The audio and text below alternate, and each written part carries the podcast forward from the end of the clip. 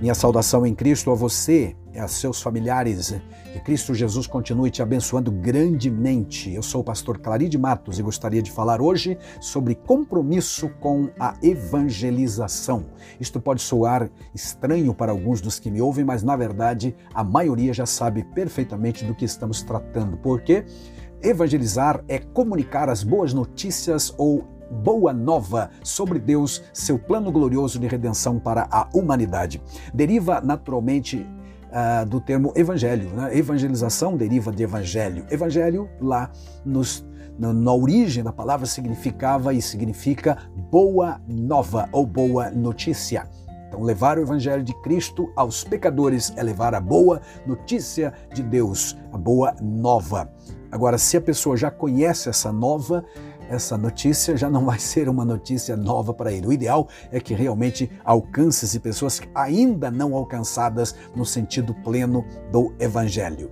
É, por analogia de lendo João 17, 20 e 21, entendemos que o compromisso dado a aqueles onze iniciais discípulos ou apóstolos de Cristo Jesus é extensivo a todos nós. Lá em João 17, Jesus está orando pela igreja de todos os tempos e dizendo: Não peço somente por estes que aqui estão, aqueles lá presencialmente com ele, mas por todos aqueles que vierem a crer na palavra que eles falarem, a fim de que todos sejam um. Portanto, a igreja é uma só, tanto do século I quanto de hoje. Quando então falamos de evangelizar no presente, nos reportamos principalmente a Marcos 16, 15, que é a premissa maior, a chamada grande comissão dada não somente aos primeiros seguidores, como dissemos, mas a todos os crentes. Um evangélico em geral entende que este compromisso, que esta responsabilidade é de todos. Após sua ressurreição, Jesus apareceu aos discípulos por um espaço de 40 dias, diz Atos 1 e 3. Então foi definitivamente para o céu, ou seja, terminou o estágio da fé visual para começar então a dimensão invisível da fé. Conforme Atos 1, 9 a 11, temos então a ascensão do Senhor mas antes disso, nesse seu último encontro na terra com os discípulos, ele repete a comissão de, de, de Marcos 16, registrado em Atos capítulo 1 e versículo 8, bem resumidamente, mas com alguns detalhes a mais que não foi mencionado lá em Marcos. Por exemplo, lemos assim: Vocês receberão poder ao descer sobre vós o Espírito Santo e serão minhas testemunhas, tanto em Jerusalém, toda a Judéia e Samaria e até os confins da terra. Aqui encontramos o principal capacitador da obra da evangelização, qual seja o poder espiritual provindo da presença constante do Espírito Santo que viria entre e para os discípulos para também nunca mais sair. É a presença constante do Espírito Santo.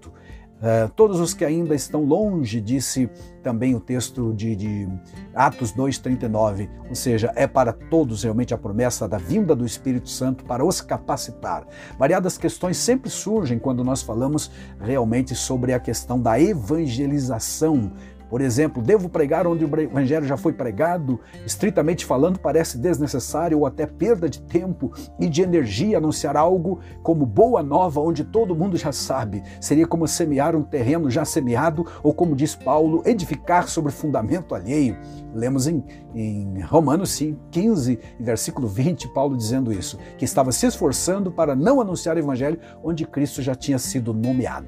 O entendimento aqui parece ser o de que se deve investir investir onde vidas realmente precisam vir, por não terem ainda conhecimento da boa notícia. Mesmo porque, se insistimos em falar as coisas que todo mundo já sabe, perderão o interesse, você sabe disso. Aparentemente, boa parte do mundo está estaria saturado sabendo o evangelho, pois, como já reclamava o profeta Isaías, lá no capítulo 53, 1, onde lemos: Quem creu em nossa pregação? Ah, na prática, você que está me vendo e ouvindo sabe que quando você fala estritamente do Evangelho de Cristo Jesus, a palavra de Deus, o conteúdo do Evangelho, muitas pessoas não dão a mínima intenção. O que o pessoal quer realmente é uma mensagem de massagem no ego, um Evangelho moderno, um outro Evangelho, como diz Paulo lá em Gálatas, algo que lhe satisfaça as necessidades somente, mas assumir compromisso difícil dificilmente as pessoas darão atenção. Esta é uma realidade triste desta geração, mas não só desta geração, em todos os tempos, porque, repito, Isaías, que viveu 700 anos antes de Cristo, já reclamava: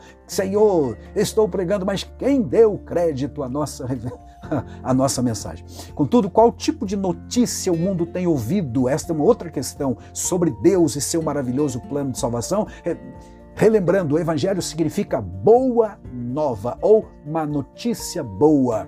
Que tipo de evangelho a igreja está pregando? Será mesmo o evangelho puro, eh, verdadeiro de Deus, contido na palavra de Deus? ou as concepções humanas e apenas religiosas do que se entende, ou as suas próprias ideias, ou então as ideologias. Que Deus nos guarde, porque realmente na prática, nós temos visto isto acontecer. Será que todos os que estão pregando hoje estão mesmo comunicando todo o conselho de Deus, como lemos em Atos 20, versículo 27, especialmente? ou não? Bom, ao despedir-se lá dos irmãos da Ásia Menor, ele os lembra: jamais deixei de dizer a vocês o que precisavam ouvir, seja publicamente, seja nos lares, porque jamais deixei de lhes anunciar todo o plano de Deus ou todo o conselho de Deus. Que Deus faça de cada um de nós, mensageiros autênticos da sua mensagem gloriosa, o evangelho que transforma. E eu diria, diria não, direi, direi que o evangelho realmente é algo urgente para ser anunciado. E a razão dessa urgência são algumas delas delineadas que eu quero passar para você agora. Algumas dessas razões são as seguintes: mensagem do evangelho é uma questão de vida ou morte. Sem dúvida, lendo João 3:16, entendemos que Jesus veio para evitar que vidas pereçam definitivamente no inferno. João 3,16 fala do amor de Deus e que Cristo Jesus morreu por nós para nos livrar, não deixar que nenhum se perca, mas que todos cheguem ao conhecimento da verdade, como diz outro texto das Escrituras. Outra razão dessa urgência é a vida humana que é realmente incerta. Ninguém sabe com 100% de certeza o que acontecerá no amanhã imediato da sua vida, muito menos no amanhã eterno da sua vida. Por isso é fundamental assegurar a garantir a salvação agora em Cristo Jesus. Está escrito em Tiago 4 e 14, é, Tiago exortando o povo, dizendo: Como sabem, como vocês sabem o que será de sua vida amanhã? A vida é como a névoa ao amanhecer parece, uh, aparece por um pouco e logo se dissipa com o aquecer do sol, como diz a outra versão. Bom, Provérbios 27:1 também diz: Não contem vantagens sobre o futuro de vocês, pois você não sabe o que o amanhã trará. Verdadeiramente ninguém sabe com plena certeza 100% de certeza o que vai acontecer amanhã. Então, a melhor coisa que fazemos, que o ser humano faz, é assegurar a sua vida com o eterno Deus em Cristo Jesus, crendo no Evangelho, que é urgente fazer isto. A condição do pecador de estar realmente perdido é outra urgência, é outro motivo dessa urgência. Está escrito em Lucas 19, 10, Jesus na casa do Zaqueu disse: O filho do homem veio buscar e salvar o que se havia perdido. E estar perdido é estar perdido mesmo, meu amigo, tá? O estado de perdido significa estar extraviado em relação a algo ou alguém. Neste caso, Deus. Paulo fala do pecador que está andando longe, no caso, longe de Deus. Por isso, a condição da humanidade é a condição de perdidos, quer admitamos ou não, todos pecaram, diz a Bíblia Sagrada em Romanos 3 e 23, e portanto estamos destituídos da glória de Deus, aqueles que não estão em Cristo Jesus ainda. Outra razão da urgência da pregação do Evangelho é a salvação exclusiva em Jesus, ou seja, só existe salvação em Jesus, no nome dele. Atos 4,12 diz: Não há salvação em nenhum outro ah, não há nenhum outro nome debaixo do céu em toda a humanidade por meio do qual devamos ser salvos.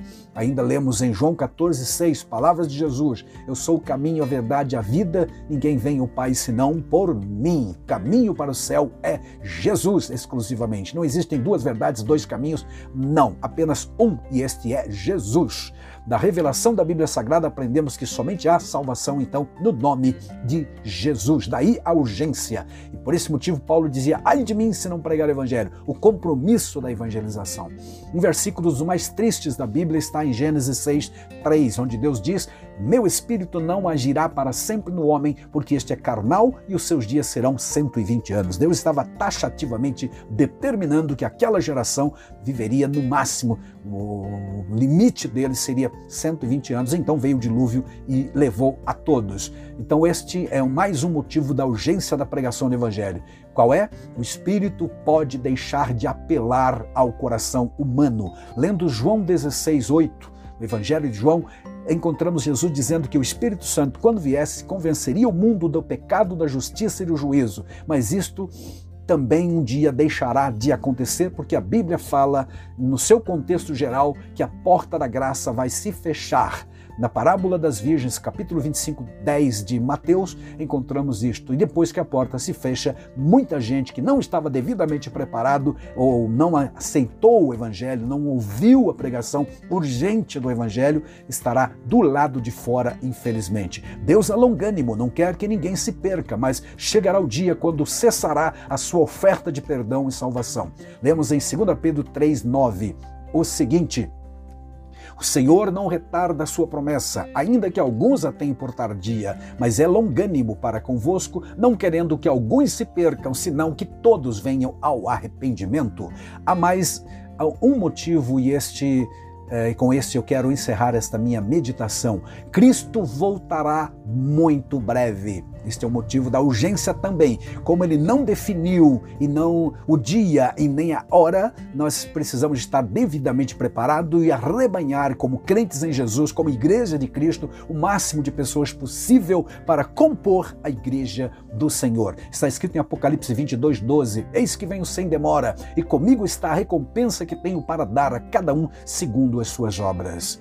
Sua vinda marcará o fim da dispensação da graça, o fechar da porta. Porta fala de oportunidade. Enquanto temos essa oportunidade, temos que realmente honrar o compromisso que temos como crentes em Jesus de continuar pregando a palavra, quer realmente uh, pregando, falando, comunicando, ensinando ou vivendo o Evangelho.